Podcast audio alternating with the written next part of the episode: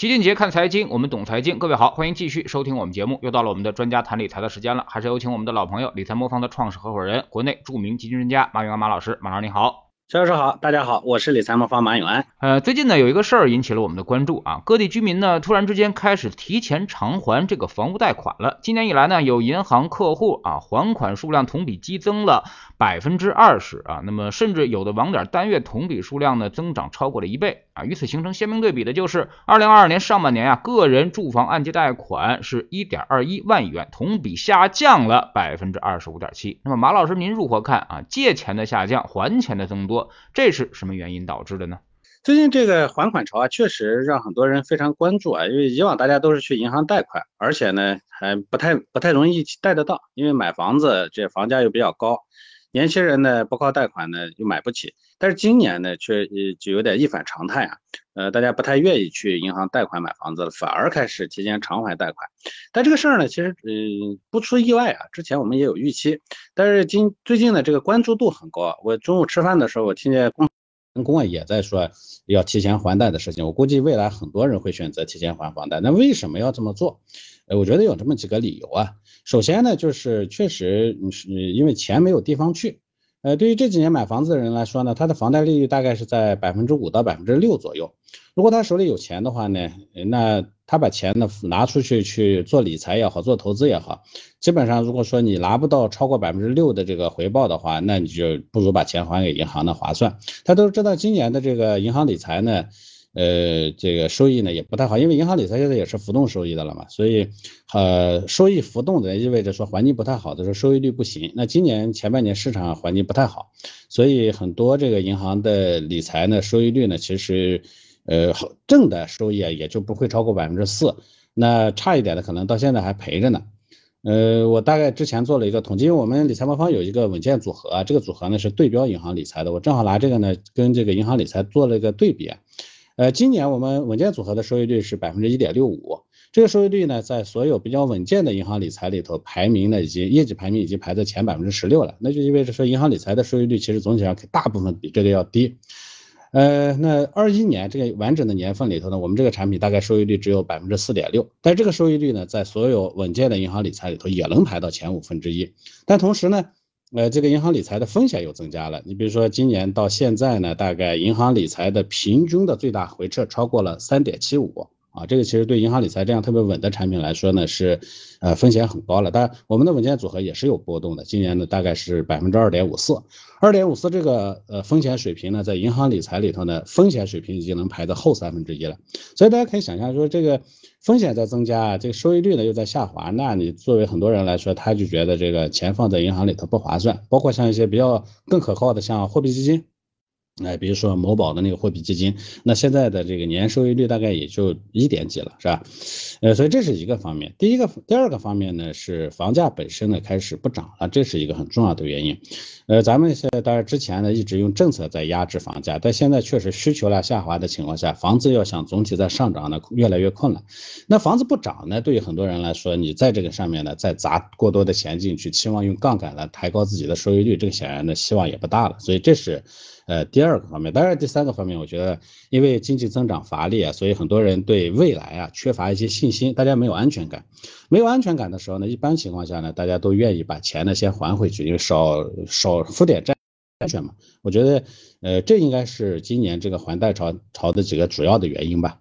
嗯，其实呢，最近我正在录索罗斯那本书，叫《这个金融炼金术》啊。那么他就说了一个观点，就是当信用开始收缩，整体来说，那么可能会造成一个信贷的一个塌方啊。那么这块儿呢，可能现在就出现了这么一个呃，我们的情绪产对整个的经济产生反作用的这么一个时间段啊。那么这块儿呢，可能大家还是要关注一下啊。对这个还贷潮呢，可能不是特别的这个乐观啊，因为它。意味着可能会出现一个主动降杠杆的这么一个过程啊，呃，银行呢似乎不太乐意看到这种现象啊。那么有老话说，这个早借早还啊，再借不难。可是银行呢似乎不太乐意看到居民提前还贷啊，因为前几天呢市场爆出了这个交行啊提前还贷啊，那么需要补交这个补偿金啊这种消息啊。那么虽然呢这个信息很快就被交行撤回了，但是大家呢其实也很不理解啊，怎么提前还钱还不行了呢？啊，那么其实这个跟银行。的这个利润啊是有很大的关系的，因为这个整个的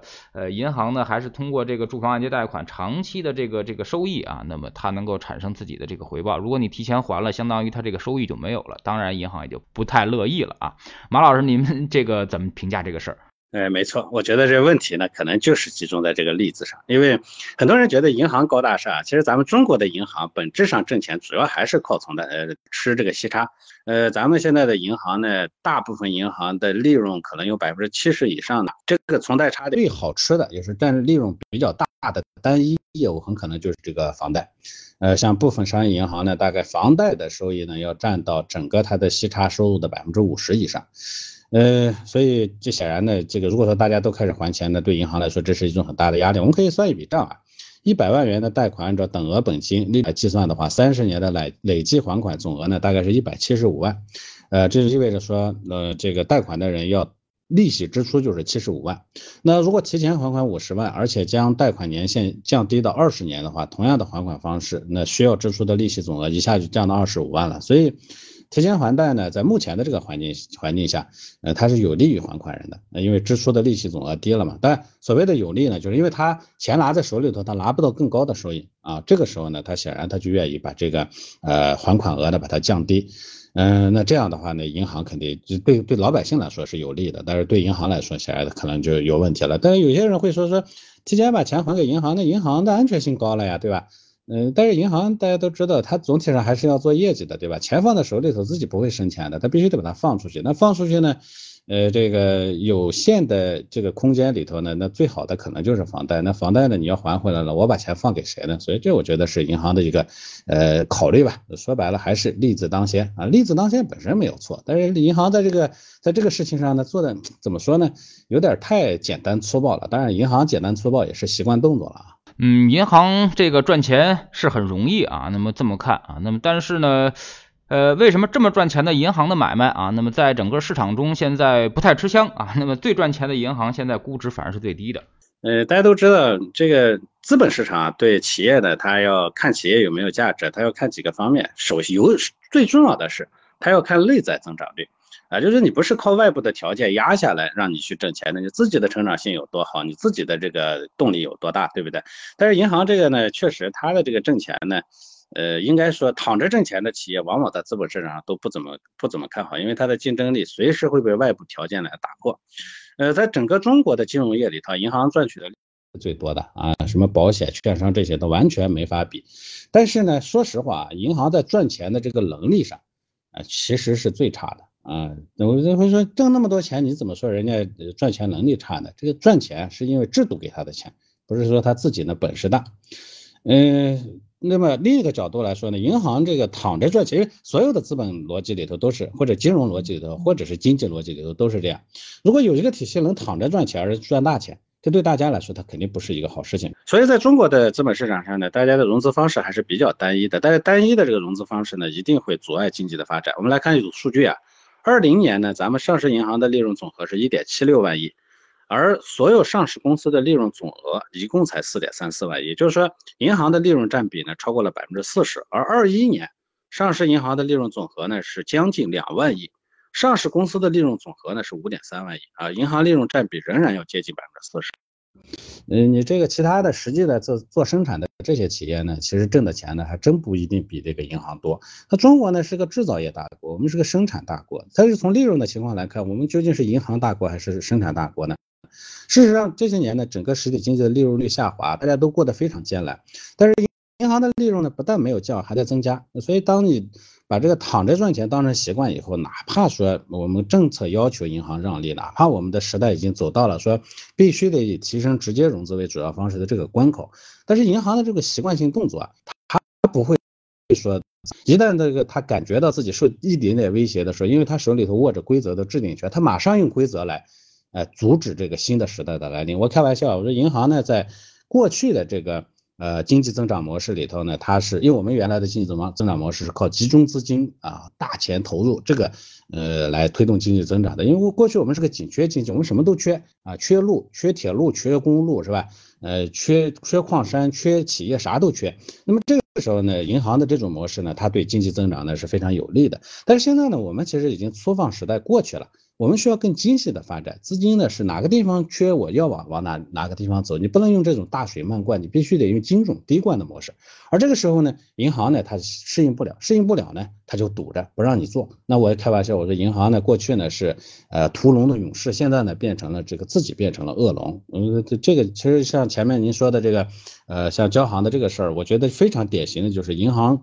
手握规则制定制定权来阻止新时代来临的一个非常典型的例子，但是这只是面上的例子，很多其他的在金融领域里头其他的例子还是很多的啊。呃，马老师呢是知名的这个基金研究专家、投资专家啊、理财专家，作为业内的专业人士啊，按照您现在的经验来说，您觉得在当下的环境之下，那么大家提前还房贷到底是对还是不对呢？这个事情呢，我要分两层来看啊。我们都知道，人嗯不可能是纯粹理性的。从感性的角度来说啊，其实我支持大家提前还房贷，因为人呢在动荡时代呢是安全感第一。那么如果说有过多的呃这个这个这个负债啊杠杆家庭杠杆率过高的话呢，这个在动荡时代呢往往会导致家庭的出现很严重的问题。这个我以前呢呃跟很多很多在很多呃节目里头跟大家聊过那个就是日本的。我给定义啊，叫平成流浪汉。呃，这个呢，其实就是在高速增长时代呢，负债做了大量的这种房子呀、房股票啊等等这样的高风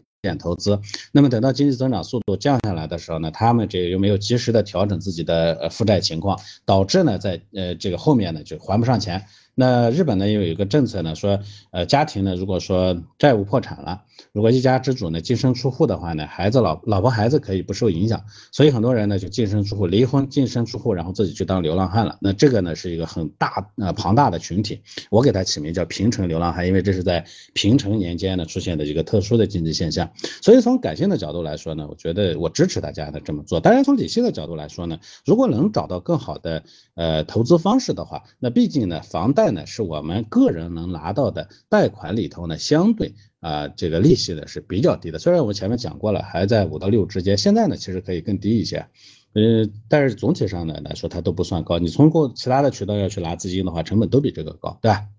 所以如果能有更好的这个呃渠道的话，呃，那你这个呃。呃呃，做一点投资呢，总归会比把钱呢放回去呢可能会更好一些。但是这个前提就是说，你必须得有一个好的、可靠的、稳妥的投资渠道。那这些投资渠道呢，显然它不是股票市场啊。很多人说，哎，我要房子的钱我不还，我去炒股，这个是不对的。当然，你很多人会告诉你说，股票呢最终收益率呢会很高。啊，所以呢，你只要拿着就没问题。但是这个大家也都知道，这一旦是负债来的钱，你心里头不免就有压力。当他赔的时候呢，你心理上的承担风险的能力会更低，所以它会促使你呢，在下跌的过程中呢，把东西卖掉，你拿不住啊。所以这个我觉得就不现实。你包括像在他去在做一些其他的这个高风险投资，有有很多人他会有这种心态啊，说既然是借来的钱，我就想，嗯呃呃。大赚一把我就跑，我我我就我就出来，我就等着。这种心态呢，其实很类似于赌博博心态，借来的钱去赌博，基本上是不会成功的。所以这个呢，我觉得是不对。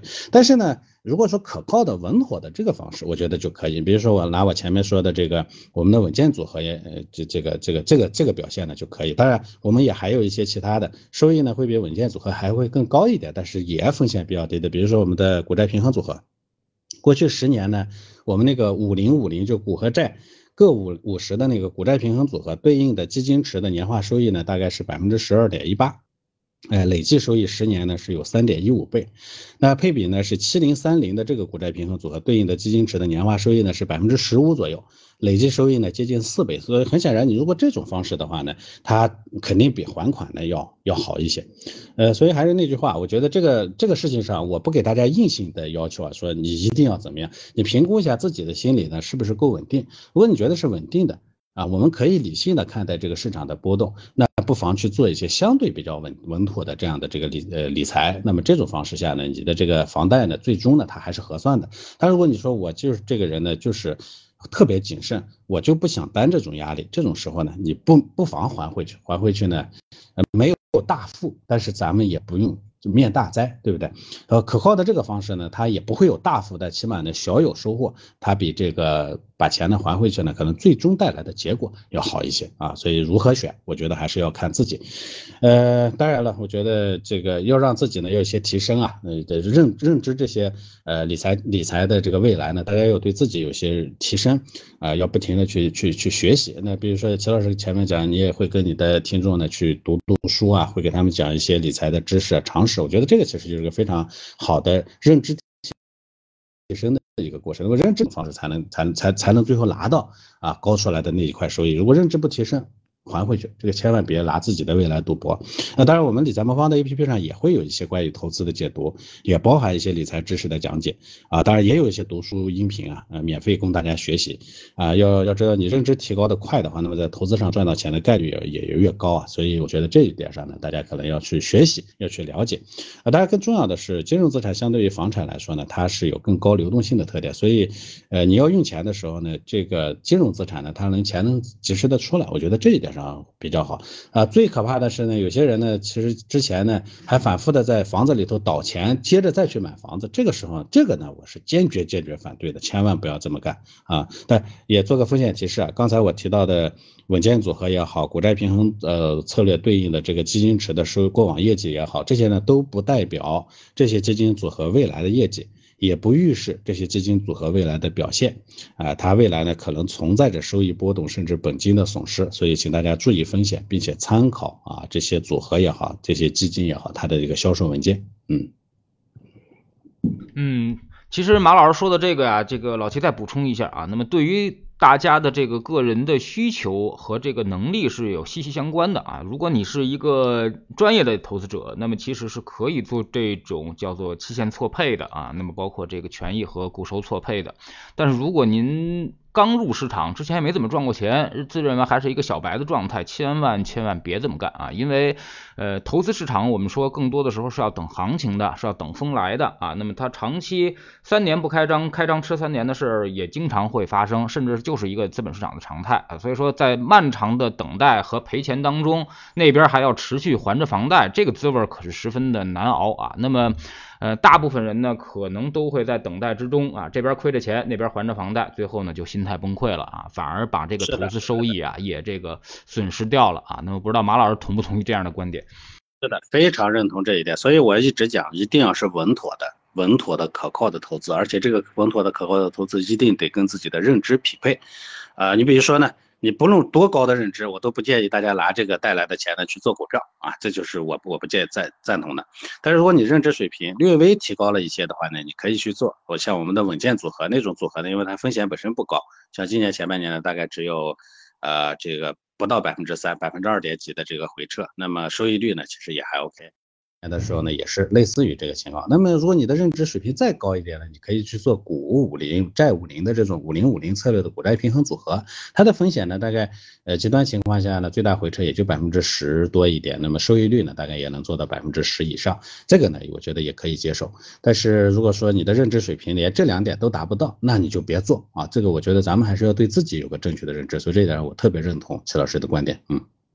嗯，市场上也有很多像这个二级债基啊，那么或者偏债混啊，大概也有这个三零七零的组合，也有这个五零五零的组合啊。那你们这个跟这些偏债混或者说是这个平衡型基金有什么区别呢？呃，首先从结果上来看啊，你比如说我们的稳健组合呢，本身正常就是个偏债混合的基金组合。那我们的股债平衡组合呢，它有两个风险等级，一个五零五零，一个七零三零。那七零三零呢，它就是个偏股的啊这个混合组合。那么五零五零呢，它就是一个比较平衡的啊混合组合。那呃，首先我来说，我们这些策略里头呢，它的核心呃优势。呃，因为我们呢是一个呃专门研究基金、专门做这个投资组合的这样的一个这个呃人工智能技术呢，相对用的还比较呃比较呃比较好的这样的一个机构，所以呢我们会利用人工智能技术呢在。啊，这个相对比较均衡的组合上，你比如说我们的稳健组合呢，大概债的比例会会很多啊，股的比例呢，大概一般会不会超过百分之十啊，高一点呢，也大概会到百分之十五左右，这也是这么一个水平。在这样的一个呃偏低的股债的比例下，啊，我们会适当的在里头做这么几个操作。第一个呢，我们会在股和债之间呢做一点小的比例的调整，因为我们会预估未来股可能会比较好一些，或者未预估呢未来债比较好一些的时候呢，我们会适当的稍微多多调一点，这是第一个。第二个呢，我们在里头呢，比如说在在股票上，我们呢也会做一些风格上的少量的择时啊。当然，我们也会做一些板块上的少量的择时，同时呢，我们在债券上也会做一些择优的这个择时。此外呢，在这个基础上呢，我们还会再进一步呢，会去优化我们的选择基金，因为基金呢同样做股的，同样做这个股票的，但是大家有的做的好，有的做的差，我们也会优选基金。那么这几层过来以后呢，它的收益率就会比大部分的会略微高一点。比如说像我前面说的，因为我们的稳健组合呢对标的呢是银行理财。那现在银行理财呢，不像过去的银行理财，过去银行理财呢是固定期限、固定收益的，现在不能这么做了，大家都开始浮动收益了。那么浮动收益的银行理财里头有两大类，一大类呢也是偏股的，风险也很高啊，动不动亏个百分之十的这种现在也有啊，甚至还有一些呢，呃那里头包含着极高风险的银行理财，你比如说像过去的这个这个这个原油宝啊，包括之前的一些黄金挂钩产品，那些风险高的不得了。